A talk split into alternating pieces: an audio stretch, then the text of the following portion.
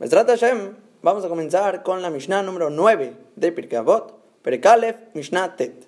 Que esta Mishnah la escribe Shimon Ben Shetach. Shimon Ben Shetach son sus palabras. Y antes de empezar la Mishnah, tenemos que introducir con una historia que pasó con él. Que toda esta historia es la introducción. ¿Por qué dijo que estas palabras son tan importantes? Tanto así que fue una Mishnah en Avot.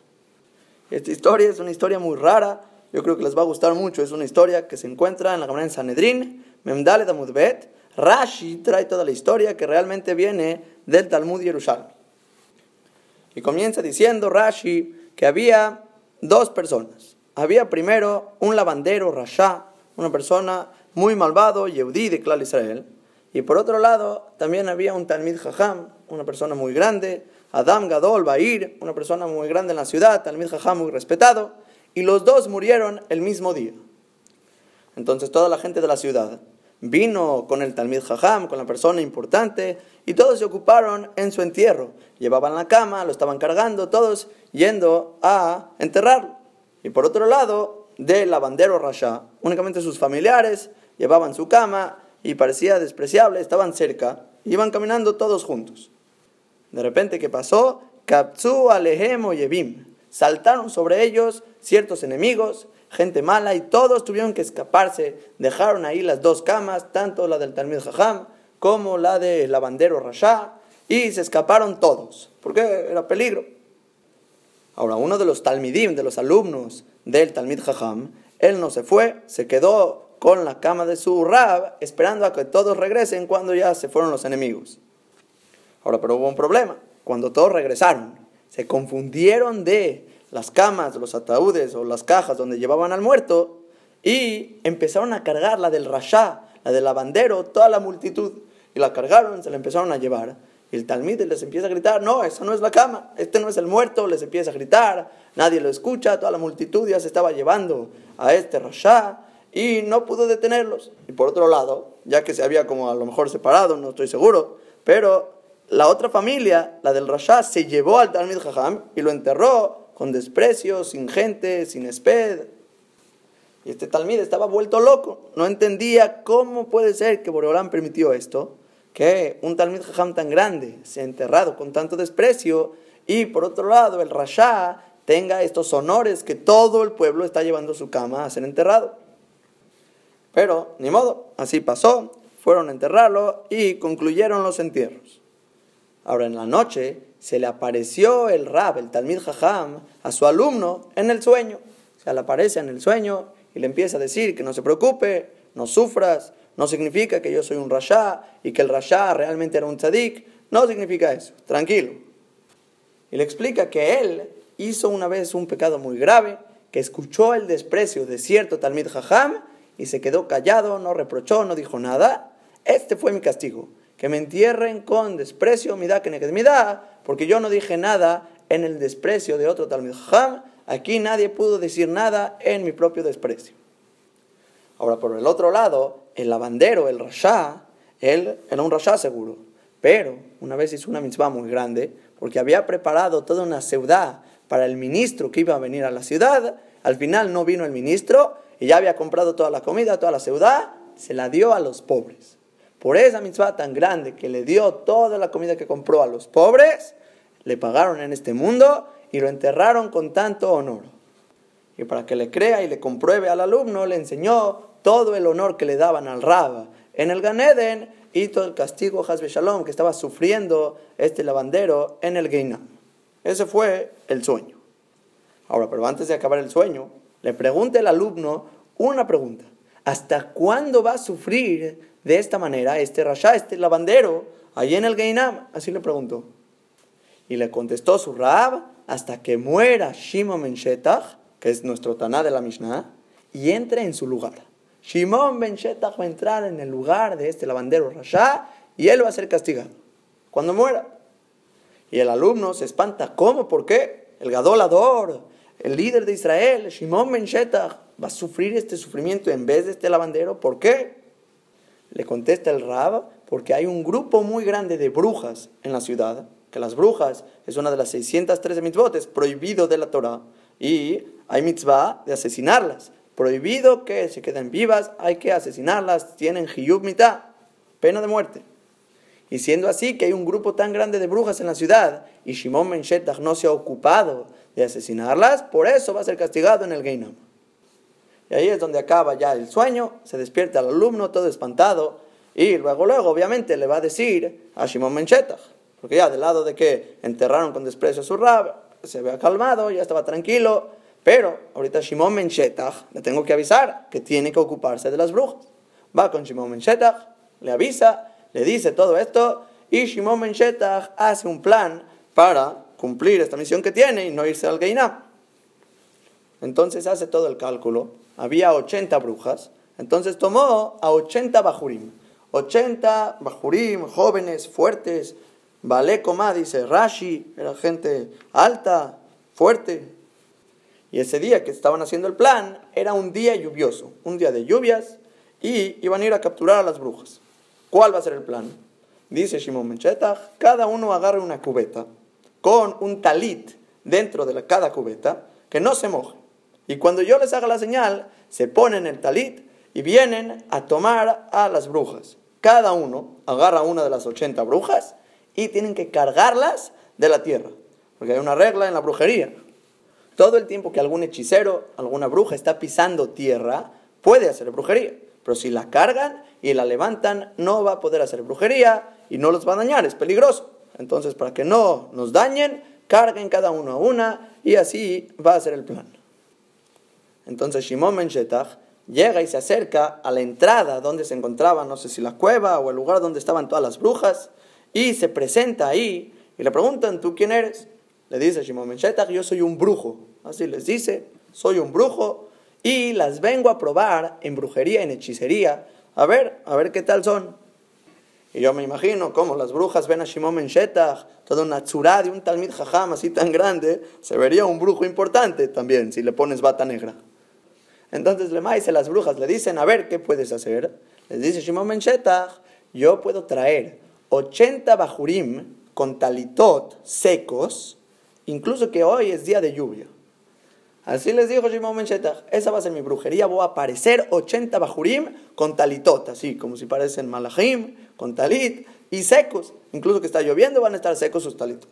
Las brujas dicen, a ver, a ver si puede. Entonces les dicen, pues vamos afuera, vamos afuera, fueron afuera.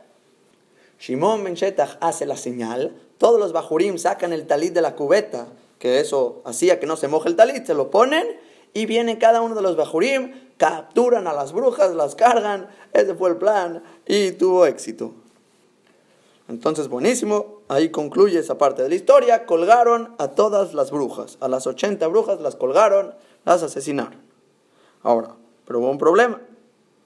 Había unos familiares de las brujas que se enojaron mucho con Shimon Mencheta, que hizo todo un plan para asesinarlas, y por lo tanto hicieron un testimonio falso en contra del hijo de Shimon Ben que él hizo cierto pecado que merece pena de muerte. Y fueron así al juzgado Yehudí, con el Beddin, con todo el Sanedrín, y hicieron este juicio, este acusado.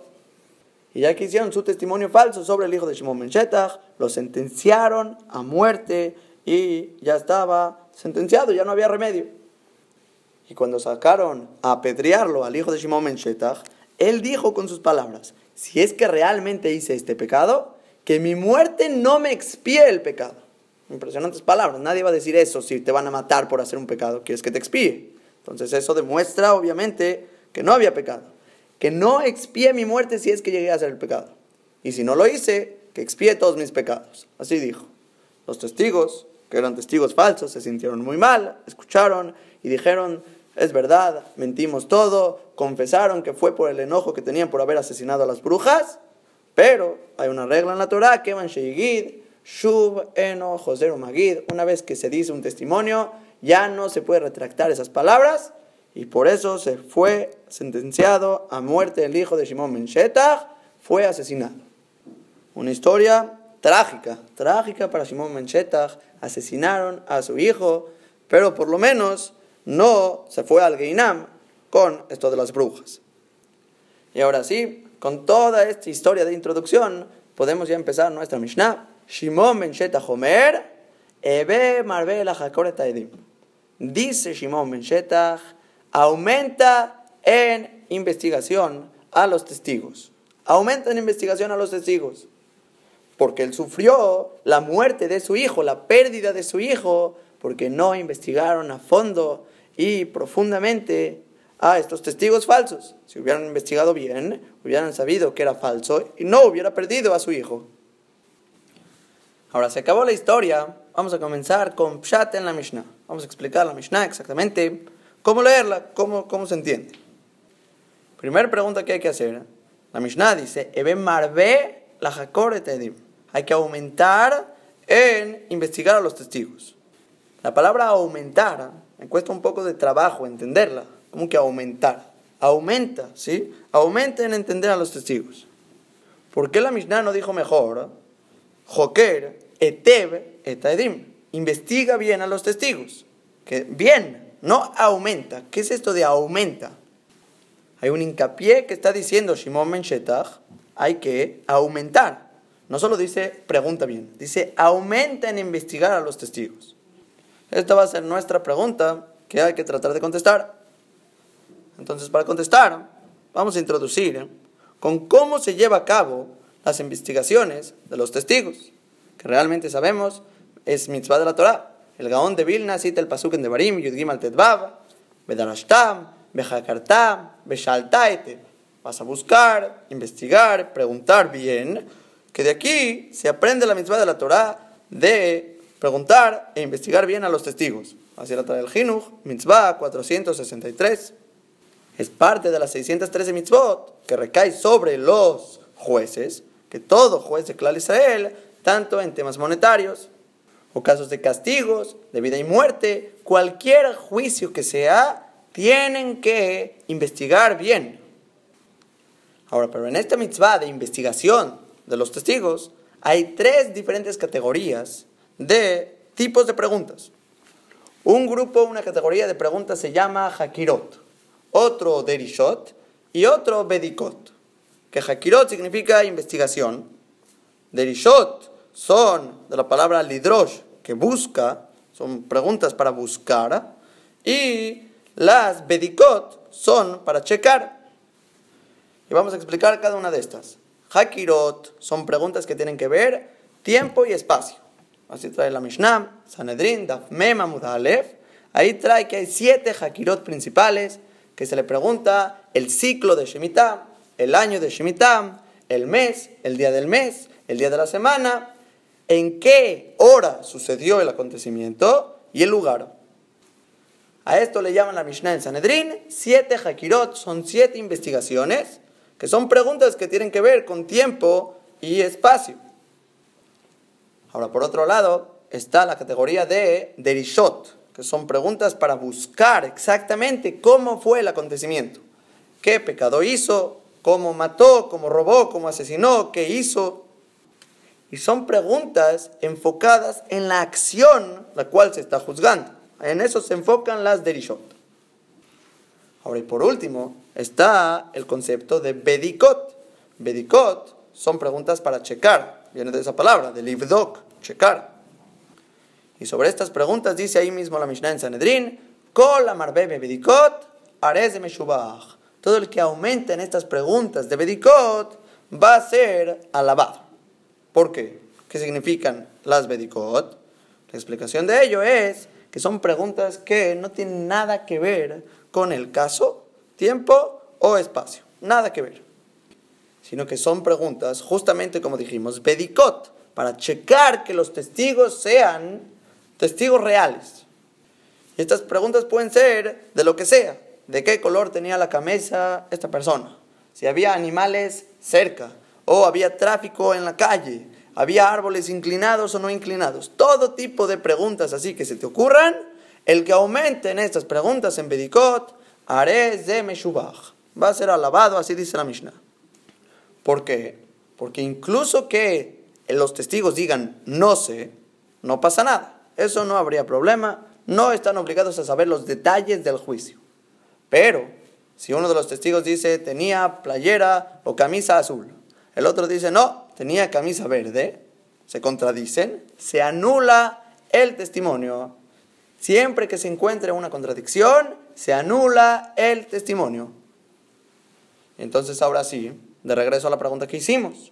¿Por qué la Mishnah dice Ebe Marbela Edim? Aumenta en investigar a los testigos. ¿Qué significa el aumentar en investigar? Entonces habría manera de pensar que la palabra Hakirá es la misma palabra de la primera categoría, que son preguntas en el tiempo y espacio. Pero estas preguntas me cuesta mucho trabajo a mí entender que serían aumentar en esas preguntas. ¿Qué vas a aumentar en esas preguntas? La Mishnah dice, estas son las preguntas que se le dicen. Del ciclo de Shemitah, el año de Shemitah, el mes, el día, todas estas son preguntas fijas, no se aumentan en ellas. Entonces, por eso me parece que la palabra Hakirá en la Mishnah, investigación, lav davka, no es específica, no es exacta, refiriéndose al tipo de preguntas que son Hakirot, sino que realmente se refiere a toda la misma en global de investigación de los testigos, que incluye las tres categorías que mencionamos. Ahora entonces me van a preguntar cómo vamos a aprender Eben Marvé, la Jacoretaidim. Hay que aumentar en la investigación. Yo diría que se refiere a la tercera categoría. Tercera categoría de preguntas, que serían las Bedikot, las preguntas que no tienen nada que ver y no hay obligación de ellas. Y la Mishnah te alaba por aumentar en ellas, a eso se refirió Eben Marbella Jacoreta Edim. Aumenta en el tipo de preguntas que son bedicot para hacer que los testigos se contradigan y darte cuenta que realmente eran falsos. Porque si es que se refiere a las otras preguntas, que solo diga la Mishnah, Hakor ete betaedim, investiga bien a los testigos. ¿Por qué dice aumentar? Porque estamos hablando del tipo de categoría que hay un inyan de aumentar en ellas, que sería bueno, es alabado la persona que aumenta en ellas. Ahora, pero por otro lado, Rabenu Yonam le explica la Mishnah distinto, diferente a nosotros. Él escribe de esta manera: aumenta en investigar a los testigos. La sod baem drisha arbe Hacer con ellos las primeras dos categorías, drisha, que son las preguntas del acontecimiento, Vejaikirá, las preguntas de tiempo y espacio, Arbe Peamim. Haz esas preguntas muchas veces. Algo impresionante. Ya hiciste esa pregunta, ya le preguntaste la fecha, la hora, el espacio, todo esto ya le preguntaste. Otra vez. Arbe Peamim, muchas veces. Pregúntale exacto que te responda en el punto que tú quieres que te responda. Ubazé te galea sod. Y de esta manera, dice Arbenu Yonam, vas a revelar el secreto de los testigos. Como dice el Pasuk en Mishlek, Berob de Barim, lo Yagdal Pasha, porque con muchas palabras, cuando la persona aumenta en sus palabras, no va a faltar una negligencia, no va a faltar el pecado. Porque si les preguntas muchas veces, van a tener que contestar de distintas maneras, distintas perspectivas, hasta que te digan el punto exacto que tú quieres y vas a sacar, si es que hay mentira, vas a sacar la mentira. Porque toda persona que aumente en sus palabras normalmente va a llegar a sacar cosas que no fueron de esta manera y si eran mentirosos te vas a dar cuenta muy fácil. entonces va a salir, tenemos dos distintas maneras de leer la Mishnah.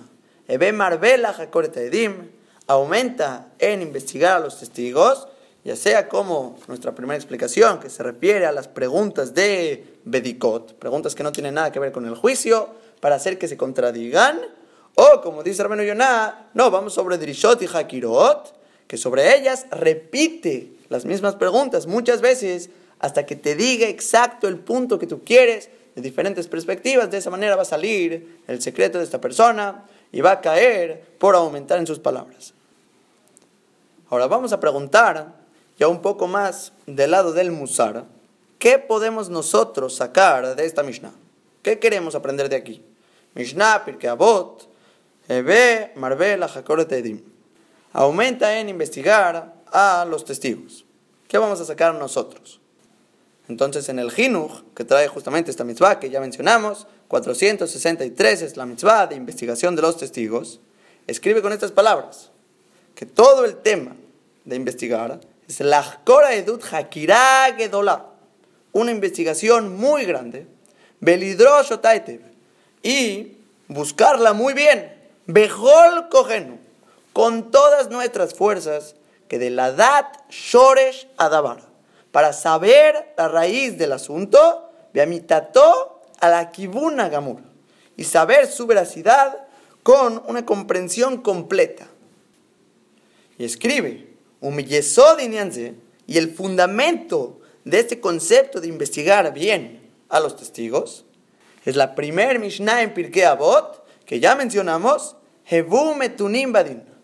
Sean duros y pacientes en el juicio. Estás juzgando algo, tratando de entender algo, de realmente comprenderlo, tienes que ser duro y paciente, pensar las cosas una y otra vez. Y como acabamos de mencionar literalmente de Rabeno Yonah, hacer derishot y hakiro, todo tipo de preguntas del suceso, del tiempo, del espacio, arbe peamim, muchas veces las mismas preguntas. Esa es la única manera de realmente comprender algo. Y va a ser igual nosotros. Estás estudiando Torah. Estás en la Gamaram, en Rashi, Tosfot, Rishonim, Aharonim, lo que sea que sea el nivel de la persona de estudio. Estás estudiando Torah Primer fundamento de todos, ser matum ser duro, paciente, hacer todo tipo de preguntas para entender el emet. Y la misma pregunta, como dice Rabino Yonah, una, otra y tercera vez, cuarta vez, hazarot, comprensión, pasar las preguntas una y otra vez por la cabeza para que queden las cosas claras, para que veas el punto que estás buscando. Y como Rabino Yonah mismo mencionó en la primera Mishnah,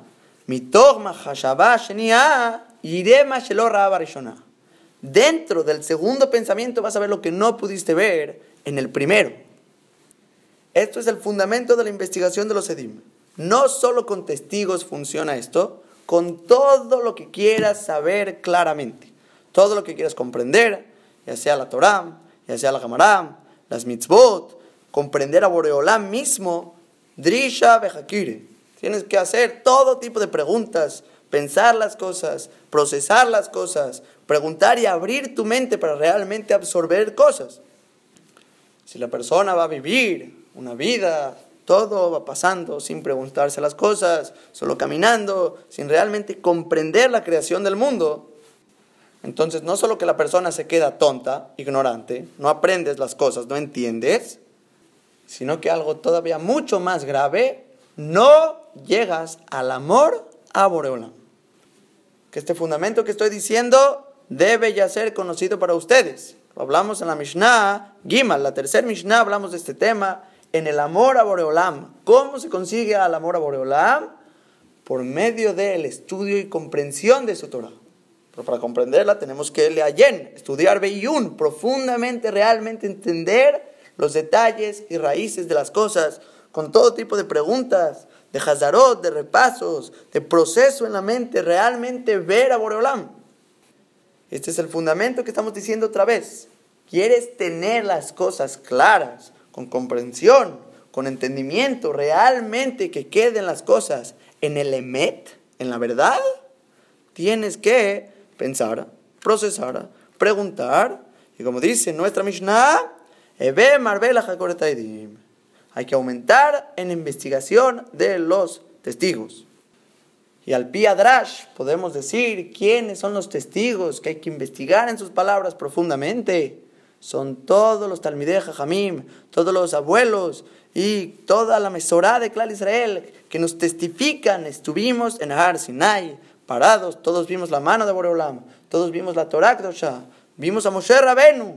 Testifican todo eso. Hay que investigar en esos testigos, investigar, entender, realmente procesar las cosas y entender nuestra Torah. Y otra vez, este fundamento aplica sobre todo. Tanto en el estudio de Torah hay que estudiar Beyun, profundamente entender las cosas, que queden claros todos los conceptos, la Gemara, Rashi, Tosfot, que quede todo claro. Por otro lado, la profundización en las mitzvot. ¿Por qué servimos a Boreolam? Porque de esta manera por qué estamos haciendo cada acción, cada costumbre, cada paso, pregúntate, indaga, investiga toda la mesorá de Clar Israel, que fue pasando esa generación en generación como testimonio. Después, no solo Torah, mitzvot, también Maaseh Bereshit, la creación del mundo. Investiga Boreolam, cómo Boreolam se conduce con su mundo, con cualidad de Gesed, Rahamim, todas sus creaciones, sus maravillas. Investígalo, entiéndelo, conoce, piensa en él. Después, cuarta cosa que entender, que investigar a ti mismo. Entiende tus maasim, shebechol, yom, bayom, todo lo que haces a diario, tus acciones, examínate, chécate cómo piensas, cómo hablas, cómo es tu ideología en la Torah. Eso es el fundamento de la Mishnah. Aumentar en investigación, como dijo el Jinuch, Hakirá Gedolá, una investigación grande, Lidroshotaete, buscar bien, Bejol Kogenu, con todas nuestras fuerzas, toda la fuerza, meterla en la profundización del asunto, que de la dat Shoresh Adabar, toda la para saber la raíz del asunto y su comprensión completa de todo lo que quiera saber. La Gemaram, Rashi, Tosfot, las mitzvot, a Boreolam, a ti mismo, cada cosa que tenemos obligación de entender, indagar, comprender, este es el Yesod. Aumentar en investigación de los testigos. Hasta aquí, vamos a frenar. Continuamos la segunda parte de la Mishnah, próximo Shiur.